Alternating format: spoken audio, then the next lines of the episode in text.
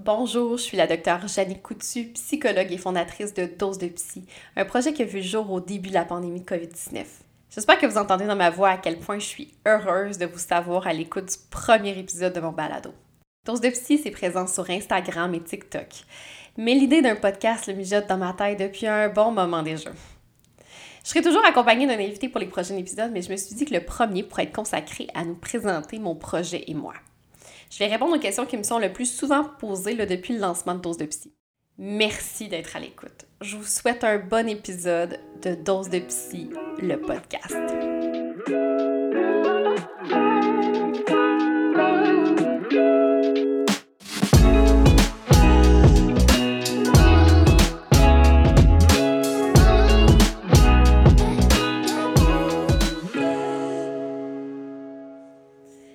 Me demande de me présenter, j'ai toujours de la difficulté à savoir par où commencer. Puis là, je dis toujours que je suis une jeune femme. Puis là, plus les années avancent, parce qu'on va se le dire, là, ça ne fait qu'avancer tout ça, euh, je, finis par me dire qu'il faudrait que je retire le mot jeune devant. Donc, euh, allons-y pour je suis une femme de 34 ans.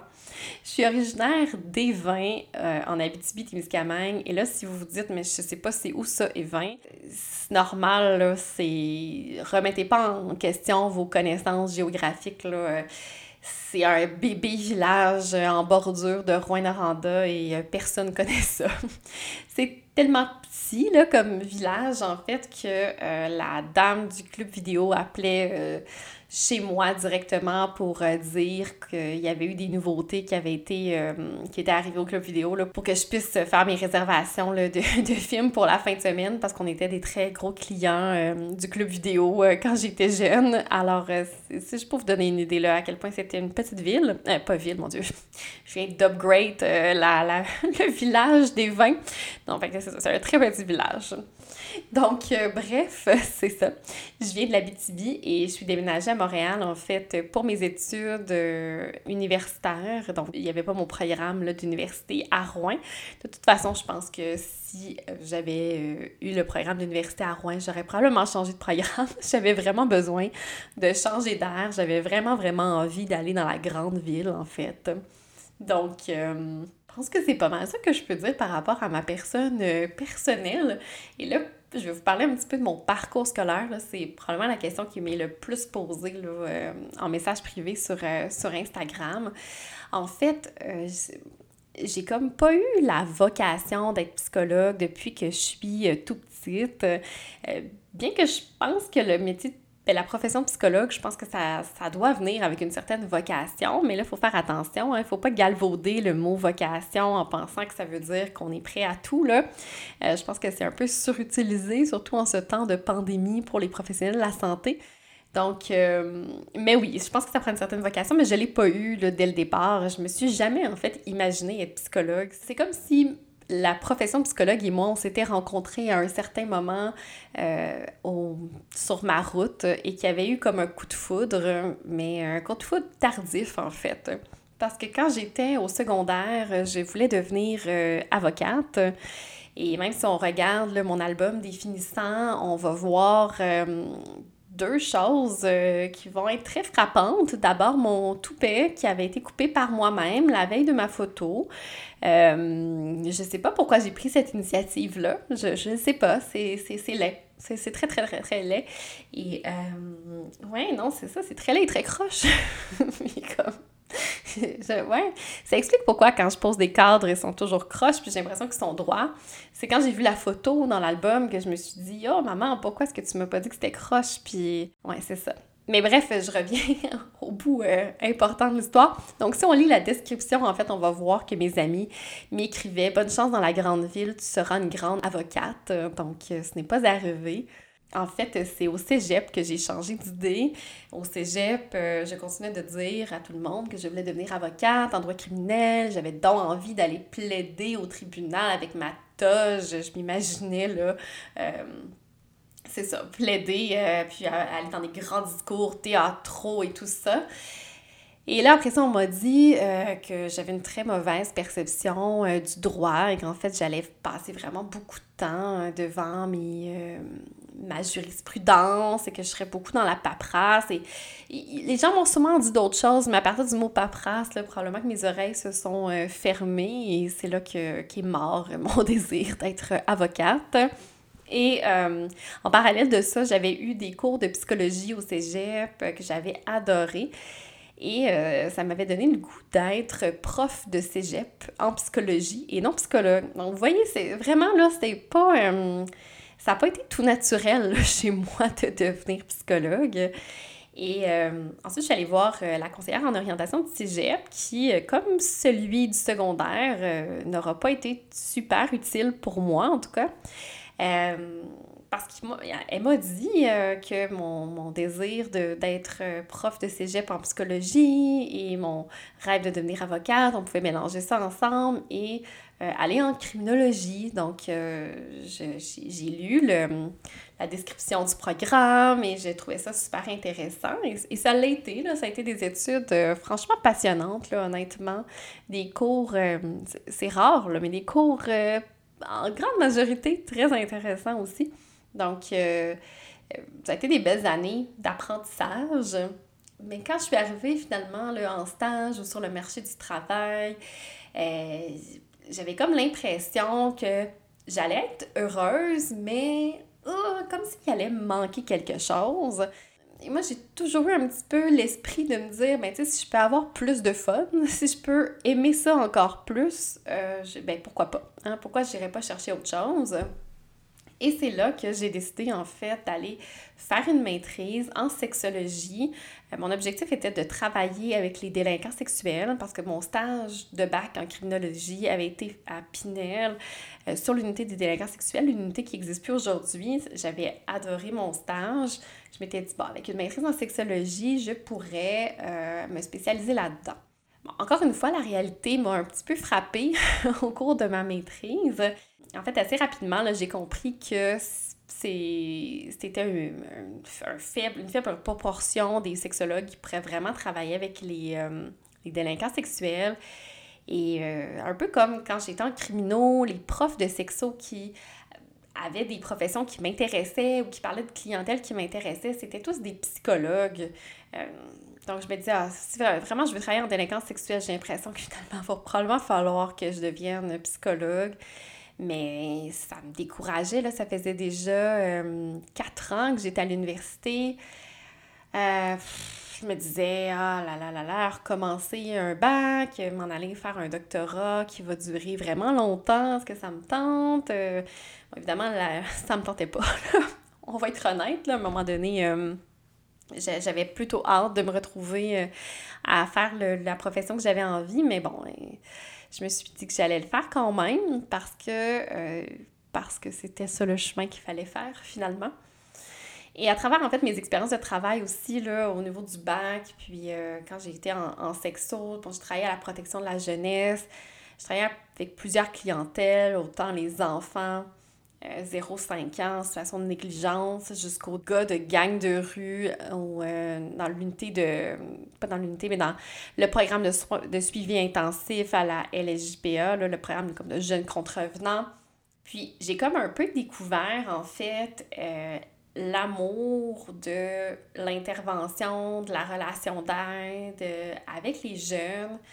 ça a été un peu un coup de foudre inattendu parce que j'ai jamais été très maternelle, j'ai jamais beaucoup aimé les enfants, j'ai jamais beaucoup. Euh, euh, donc, moi, je m'imaginais vraiment travailler avec des adultes. J'avais pas vraiment pensé inclure euh, de l'intervention avec les enfants et de l'adolescent dans ma carrière. Mais ça a comme été un fit, en fait, un fit de personnalité je me suis surprise à créer des alliances tellement fortes avec ces jeunes-là qui avaient de la difficulté à en créer en fait avec des adultes. Je me suis rendu compte que mon côté peut-être euh, très authentique, euh, euh, spontané, mon, mon, humour aussi que j'amène en intervention, ça cliquait vraiment bien en fait avec les jeunes. Donc j'avais ça en tête. Je, je, voyais aussi qu'avec d'autres genres de, de clientèle, quand on est en criminel, on peut travailler avec les victimes, mais on travaille généralement avec les délinquants. Et là, on peut avoir une certaine forme d'alliance. C'est des gens qui peuvent être attachants aussi, là. mais ça n'a rien à voir avec ce qu'on peut développer, en fait, avec les jeunes. Donc c'est là que je me suis dit, bon, c'est peut-être pas nécessairement juste avec la clientèle délinquante que j'ai envie de travailler. J'ai peut-être envie de m'investir dans d'autres genres de clientèle aussi. Bref. Euh, ensuite, euh, pendant ma maîtrise en, en sexo, euh, ben, le début de ma maîtrise, ça a été assez court avant que je, je décide de me réorienter j'ai travaillé en fait à ANEB Québec, un organisme qui vient en aide aux gens qui ont des troubles alimentaires. Et puis, je suis allée faire des conférences dans les écoles. Moi qui avais, mon Dieu, tellement d'anxiété à l'idée des présentations orales au secondaire et au primaire. Oh my God! Je, je me souviens de la petite fille que j'étais qui euh, arrivait terrorisée en avant pour faire ma présentation orale. Puis, je, je me souvenais même plus après ça, ma présentation, quand ma mère me demandait puis comment ça a été. Je, je, je m'en souvenais plus, là. J'étais tellement terrorisée. Euh, et là, je m'en allais faire des conférences dans les écoles secondaires devant des fois 100, 150 étudiants, ben 150 élèves euh, devant moi. Et euh, j'ai adoré ça. J'ai vraiment adoré ça. J'ai eu un coup de foudre pour, pour cette, cet aspect-là que je pouvais intégrer dans ma carrière, je me suis dit, ah, ça y est, je dois continuer à donner des conférences ou en tout cas à, à parler euh, devant ou enseigner. bref, il y a eu cet élément-là avec ANEB Québec, mais j'ai aussi animé des groupes de soutien de gens qui ont eu des, qui ont des troubles alimentaires. Et c'est là, en fait, aussi que je me suis rendu compte que c'était une clientèle avec laquelle j'avais envie de travailler. Euh, donc, ça a été vraiment euh, une série d'heureux hasards qui m'ont mené où est-ce que je suis aujourd'hui. C'est jamais, dans le fond, les premières choses auxquelles j'aurais pu penser qui m'ont amené là où je, où je suis.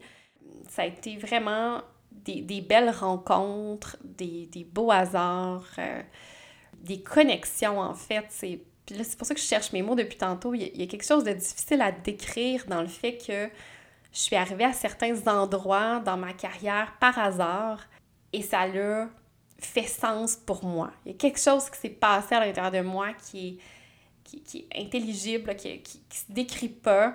je me suis dit, c'est ça. C'est ça qu'il faut. Ou c'est un élément du casse-tête et je, je sais là un peu plus où je m'en vais. Donc, je suis allée vraiment beaucoup par essai-erreur, bien malgré moi. Là, c'était pas ça que je voulais au départ, mais mais c'est là que je pense que, que ça.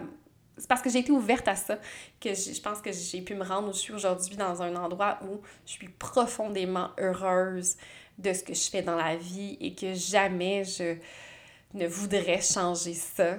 Euh, donc, ça a été un long parcours, ça a été une suite de décisions, une suite d'heureux hasards qui m'ont amené où je suis aujourd'hui. Ça a été beaucoup plus long que beaucoup de personnes que j'ai rencontrées. Euh, mais en même temps, ça a été comme un investissement de, de cœur. Si on prend juste les centres jeunesse, moi, j'ai envoyé mon CV là euh, entre mon bac et ma maîtrise pour aller en fait travailler dans les unités de réadaptation. Moi, je voulais être éducatrice. Je suis arrivée au test écrit. Ils m'ont mis le test écrit d'agente de, relations humaines ou entre guillemets travailleuse sociale. On ne peut pas utiliser ce terme-là officiellement, mais c'est un peu ça que, que je faisais finalement. Euh, j'ai passé le test écrit avec un très bon résultat qui finalement ils m'ont envoyé faire l'entrevue euh, pour faire ça. Je, moi, j'avais jamais tenu un bébé dans mes bras par mon petit frère. Là. Euh, donc, puis là, il me posait des questions sur le développement des enfants. J'avais aucune idée. Là, est-ce qu'il marche pour la première fois à 4 ans, 8 ans, 2 ans? J'avais aucune idée à ce moment-là. Et bref, ils, ont décidé de me prendre quand même. Ils m'ont envoyé dans, une, dans, dans la cellule 0,5 ans en négligence. Et euh, ça a été... Euh, c'est ça. bref, c'était pas prévu. C'était pas comme ça que ça devait se passer. Mais... Euh, puis j'ai eu un, premier cas, je me souviens, même si c'était dans l'unité 0,5 ans, en tout cas, ça débordait dans le 7, dans le 7-12 ans. Puis il m'a envoyé dans un dossier euh, de, violence conjugale. Puis je, me souviendrai toujours euh, euh, de ce premier contact-là d'intervention avec les enfants. Je connaissais pas grand-chose. Puis pour vous rassurer, là, on est, on est coaché à quand on commence. Là. Je suis pas comme arrivée là-bas toute seule en n'ayant aucune, euh, aucune idée de rien. J'avais ma coach avec moi, mais je sais pas, je m'étais emmené une marionnette, je m'étais emmené des dessins, euh, des, crayons avec euh, des feuilles, puis j'ai juste été instinctivement, puis il y a tellement de belles choses qui sont passées dans cette rencontre-là, puis évidemment c'est confidentiel, je peux pas en parler beaucoup, mais mais je suis sortie de là, puis il y a quelque chose qui s'était passé, puis, puis qui, a comme changé déjà là un peu ma, vision de, de l'intervention, du genre de clientèle avec laquelle je voulais travailler. Et ça a été vraiment euh, un peu comme ça tout au long de ma carrière, euh, de, des rencontres avec des jeunes, des enfants, des adultes qui ont un peu comme fait office de, de coups de vent sur les voiles de mon bateau qui ont fini par m'amener quelque part euh, où je pensais pas nécessairement aller pour finalement me rendre, je pense, euh, dans la bonne direction. Je dirais pas la bonne destination, je pense pas être rendue à la fin, mais en tout cas. Donc euh, voilà, et c'est comme ça que je me suis retrouvée finalement en psychologie. C'est un gros, gros détour, hein, mais ça, vous allez... c'est comme ça, je suis, je suis comme ça. J'ai toujours des longs détours pour, pour me rendre où je veux. Euh, mais c'est comme ça que je me suis retrouvée en psychologie à faire mon doctorat à l'Université de Montréal dans le cheminement enfant-adolescent. J'ai fait une thèse sur les adolescents qui commettent des agressions sexuelles. Donc, on peut voir à travers mon sujet de thèse que j'ai toujours gardé en tête mon parcours. Euh, donc, criminaux, sexo et psycho, tout ça mélangé ensemble, ça le fait mon sujet de thèse. J'aimerais bien ça vous en parler avec beaucoup d'enthousiasme, mais je vous avoue que ma thèse a été une longue agonie. Euh, euh, qui a duré dans ma tête trois siècles et demi. Alors, euh, je n'ai pas tellement envie d'en parler, en fait. Euh, je pourrais bien vous inviter à la lire parce qu'elle est disponible, mais je pense que personne va faire ça, puis c'est bien, bien correct, là. donc, voilà. Et finalement, dans, mes internats, ça aussi, encore une fois, des rencontres, des hasards, j'ai voulu faire mon internat au privé parce que ça faisait une éternité que j'étais euh, à l'école, puis j'avais j'avais quand même des emplois euh, qui, qui, rémunéraient bien là, à cause de, mon bac en criminaux et tout ça. Mais il reste que ça faisait une éternité que j'étais à l'école, puis là, j'avais j'avais comme besoin qu'un internat soit, soit rémunéré. Dans ce moment-là, tous les internats ne l'étaient pas. Et euh, à l'université, ils m'ont dit Ah, c'est vraiment difficile de trouver une clinique privée qui accepte de prendre des internes parce qu'il y a plusieurs conditions et tout ça. Et finalement, j'ai euh, écrit à Dr. Chantal Bournival, psychologue, qui est directrice de la clinique des troubles de l'alimentation dans laquelle je travaille encore aujourd'hui. Je lui ai proposé un projet d'internat et c'est là que commencé les internats à cette clinique-là. Donc, je, je suis la pionnière de ça à la clinique. Et euh, ça a été encore une fois un, coup de foot pour cette clientèle-là, pour, euh, pour Chantal aussi, qui a été une superviseure euh, tellement importante dans mon cheminement, qui a été, qui a été là quand, quand, j'en avais besoin, en fait, dans, dans, dans ce long processus-là. Et j'ai continué à, être là. Ça fait six ans et demi maintenant que je suis à cette clinique-là. Euh, j'ai travaillé aussi un petit peu dans une clinique, euh, un petit peu, pendant trois ans quand même, dans une clinique qui était pour les enfants et les ados, qui avait toutes sortes de problématiques. Et aujourd'hui, finalement, si on regarde un peu là, mon, les gens que je rencontre, je dirais que c'est environ 70% des gens qui ont des troubles alimentaires. Je dirais que c'est à peu près 40% d'adultes, 20% de jeunes adultes et euh, le reste des adolescents. Je pense que ça fait pas mal le tour de mon parcours. Hein? Je, je pense que oui. je me suis un petit peu perdue dans toutes mes explications. J'espère que vous êtes encore à l'écoute. Euh, on me demande aussi pourquoi je, que je suis devenue psychologue en dehors de, de ce, cette longue explication-là. Je, je pourrais dire que moi, personnellement, j'ai pas rencontré de psychologue quand j'étais adolescente, mais je pense que ça m'aurait fait beaucoup de bien.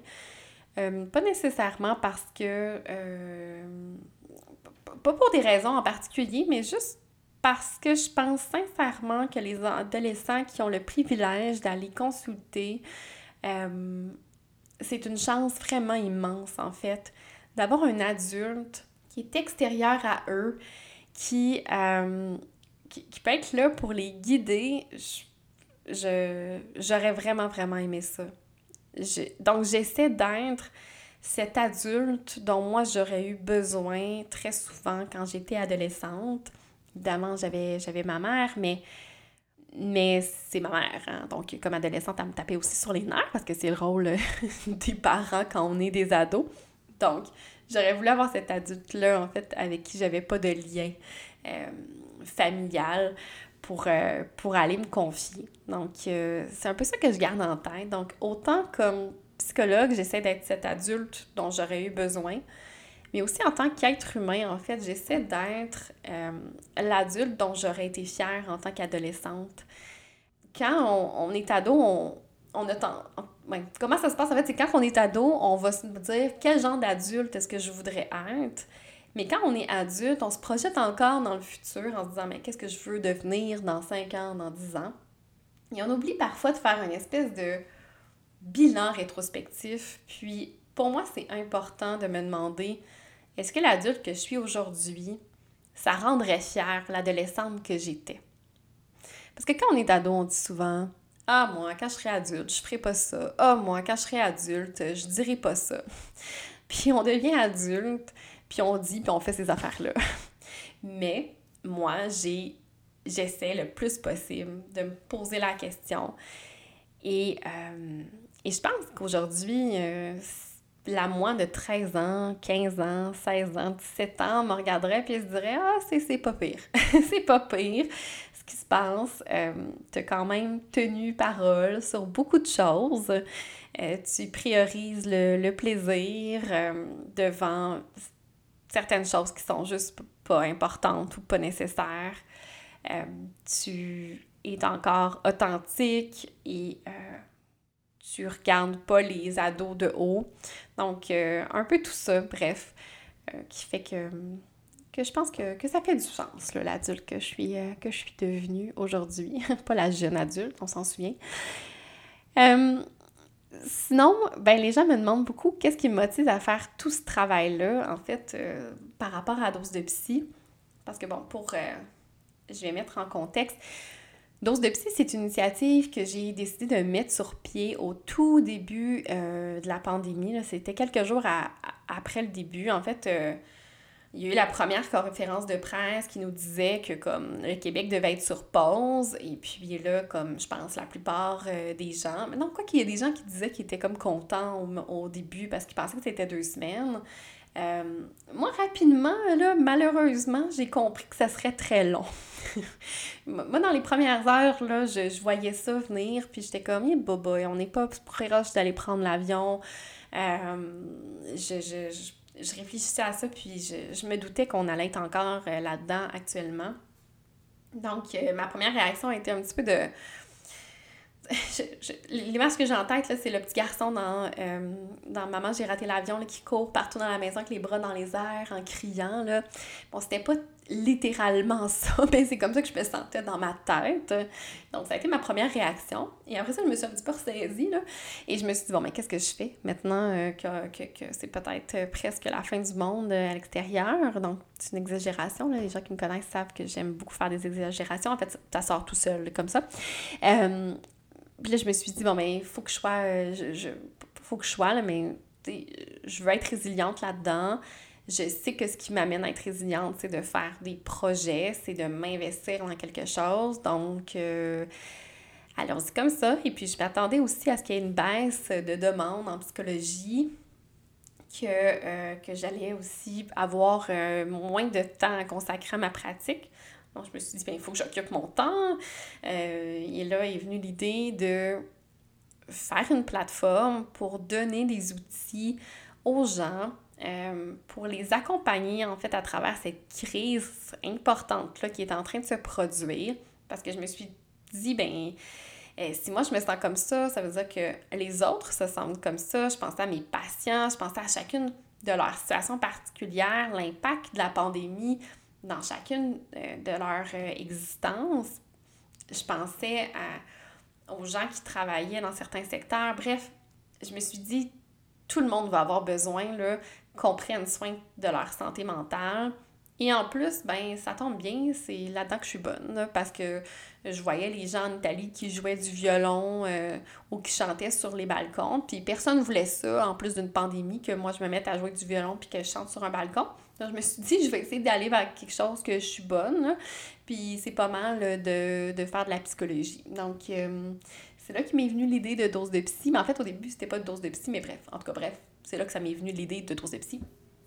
Et euh, au départ, en fait, ça devait être adressé seulement aux adolescents euh, parce que je voyais que des vidéos étaient déjà faites pour les adultes euh, donc et pour les parents. J'ai lancé ça pour les ados finalement. comme je l'ai lancé sur Facebook et Instagram, je vous dirais que la réponse a été très, très faible de la part des ados. Et étonnamment, même si le ton était très adolescent, c'est des jeunes adultes et des adultes qui se sont abonnés. Et la plateforme a commencé comme ça. Et tranquillement, j'ai migré vers TikTok pour aller atteindre euh, les ados qui étaient présents. Le succès de Dose de Psy a été assez inespéré, en fait. Là, euh, quand je regarde euh, à l'heure actuelle, ça fait même pas un an, puis ça a déjà pris, des proportions auxquelles je, ne m'attendais pas. Donc, quand on me demande qu'est-ce qui me motive à faire tout ce travail-là, ben, c'est premièrement la passion. J'aime vraiment beaucoup ce que je fais. Euh, comme je vous disais tout à l'heure, c'est important pour moi d'avoir du plaisir. Donc, le jour où j'aurai plus de plaisir, là, ça, ça va arrêter tout ça. c'est important que je continue à avoir du plaisir, mais aussi euh, les messages que je reçois, les témoignages euh, qui, me, qui, me, rappellent pourquoi je fais ça et qui me donnent en fait envie de, de continuer. On me demande aussi, euh, c'est quoi mes objectifs pour le futur? Et ça, c'est une bonne question. Est-ce que j'ai d'autres objectifs? Euh, bien évidemment, là, sur le plan personnel, euh, j'ai vraiment hâte qu'on puisse recommencer à voyager. J'ai une liste de pays que je veux aller visiter. J'ai tellement hâte de reprendre les voyages. Et sur un plan plus professionnel, j'aimerais beaucoup ça écrire un livre. Donc, un livre, un roman, mais aussi un livre de, de qui s'adresse avec un thème de psychologie. Là. La seule chose, c'est que je suis pas très. Euh, et puis ma thèse est un bon. Témoigne bien de ça. Là. Je suis bonne pour avoir des idées, pour faire des projets, mais quand c'est long, c'est un petit peu plus difficile. c'est un petit peu plus difficile parce que je me tanne rapidement. Donc, une fois que je me tanne, ben, euh, ça devient difficile de, de continuer. La thèse, je l'ai continuée parce que j'étais obligée. Ah, si je n'avais pas eu euh, de thèse, j'aurais pas pu pratiquer comme psychologue. Donc, euh, c'est vraiment la seule motivation. Euh, la seule. Aucune motivation intrinsèque. Tout était extrinsèque pour ma thèse. Mais si je me dis que je vais écrire un livre, j'ai pas le choix d'aller me chercher de la motivation à l'intérieur de moi parce que personne va m'obliger à le faire. Donc, c'est ça. Je la cherche, cette motivation-là. Peut-être un jour, là, quand j'aurai plus de le cœur à l'idée d'ouvrir mon ordinateur pour travailler sur un, long projet. Donc ça, c'est une première chose sur ma bucket list. Une autre chose, ben, c'est que j'aimerais ça, en fait, faire des chroniques éventuellement à la télé ou à la radio sur la psychologie. Ça, encore une fois, euh, c'est juste l'extension de ma passion que j'ai dans la vie de, de tous les jours. Et ça, ça m'amène en fait à vous dire pourquoi est-ce que j'ai décidé d'avoir un podcast avec Dose de Psy. Euh, ben, c'était probablement ce qui, ce qui rejoignait le plus là, euh, cette envie-là de faire de la radio parce que, bon, j'ai pas nécessairement le contrôle sur est-ce que je vais pouvoir en faire ou pas. Mais j'ai quand même le contrôle sur mon podcast. Alors, euh, ça, c'est une des raisons qui a fait que j'ai décidé de lancer ça. Une autre raison, en fait, c'est que j'avais envie de, euh, de demander des témoignages à des gens. Puis je me disais parfois que les lives Instagram, c'était pas nécessairement le bon médium, dans le sens où, mais premièrement, il n'y a aucune confidentialité. il n'y a, pas seulement le nom, mais il y a aussi le visage de la personne, et ça, c'est pas tout le monde qui est à l'aise avec ça. Il y a aussi le fait que euh, d'écouter un live Instagram euh, en, faisant autre chose, c'est un peu, je trouve que c'est un petit peu plus difficile, alors qu'un podcast, ça a quand même cette on peut quand même faire ça. Donc, c'est quand même l'avantage d'un balado. Et euh, il y avait comme des sujets, je trouvais, qui se prêtaient plus à, un, format comme ça, un format qui, pour moi, un petit peu plus de confidence aussi. Et j'avais envie aussi sur le podcast d'avoir des experts. Euh, ce qui est un petit peu plus difficile à avoir, là, je dirais, sur un live Instagram, parce que les experts n'ont pas tous Instagram. Hein. Donc, euh, je pensais à il y a certains noms que, que j'ai en tête actuellement, euh, des professeurs euh, qui ont une super belle carrière et des super belles connaissances de recherche euh, qui pourraient être vraiment intéressants à recevoir sur le podcast. Mais si je leur disais, est-ce que tu veux venir à mon live Instagram, je suis même pas sûre qu'ils savent c'est quoi. Donc, donc ça, me, ça me fermait quelques portes, disons. Donc, si je résume en fait le podcast de Dose de Psy, ce que ça vise, c'est trois il va y avoir trois genres d'épisodes. Il va y avoir les épisodes qui sont comme des doses de confidence, donc avec des gens qui ont vécu différentes problématiques en lien avec la santé mentale, qui vont venir nous en parler. Il va y avoir aussi une dose d'expertise, donc justement des experts qui vont venir nous parler d'un sujet, par exemple, où est-ce qu'on en est dans la science sur le traitement des enfants qui ont un trouble alimentaire, sur euh, les jeunes délinquants, par exemple.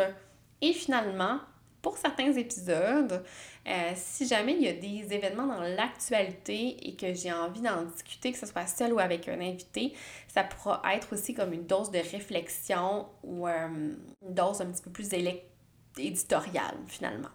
Donc, c'est un peu ça. En fait, au départ, on m'avait dit, euh, ce qu'on m'avait conseillé, c'est de choisir un seul sujet, un peu comme on m'avait dit avec Instagram. Choisis un seul type de personne que tu veux qui s'abonne à Instagram. Euh, sois constante sur tes couleurs dans ton feed Instagram. Et bref, tous des conseils que j'ai balayés du revers de la main parce que ça me tentait pas de choisir. Et je le répète, moi je fais des choses pour le plaisir et euh, ce que j'avais envie de faire pour le plaisir, c'est d'avoir une plateforme qui est diversifiée. Puis je me dis, s'il y a un épisode qui vous tente pas de. ça vous tente pas de l'écouter, c'est pas un sujet qui vous intéresse, mais vous l'écoutez pas. Puis après ça, ben, si l'épisode d'après vous intéresse, ben vous l'écoutez. Puis c'est bien correct comme ça. Donc je me suis dit, moi je vais faire ce que j'ai envie, puis ce que j'ai envie, c'est que ce soit varié. Je pense que ça fait pas mal le tour de ce que j'avais envie de vous dire pour ce premier épisode-là. Euh, je voudrais remercier mes deux partenaires bénévoles pour euh, le podcast de Dose de Psy. Donc, euh, Joël qui est à la recherche et Emily qui est à la technique. Et voilà, c'est ce qui complète mon premier épisode, d'épisode de podcast. c'est un peu bizarre d'avoir parlé aussi longtemps toute seule devant mon micro en sachant pas du tout qui est en train de l'écouter, en voyant pas non plus le temps passer. Je, sais pas combien de temps ça fait que ça enregistre. Et euh, je sais pas à quel point c'est cohérent ou pas, mais euh, voilà, c'était le premier épisode du balado de Dose de Psy. Je vous souhaite vraiment une bonne fin de journée. Prenez soin de vous, c'est important.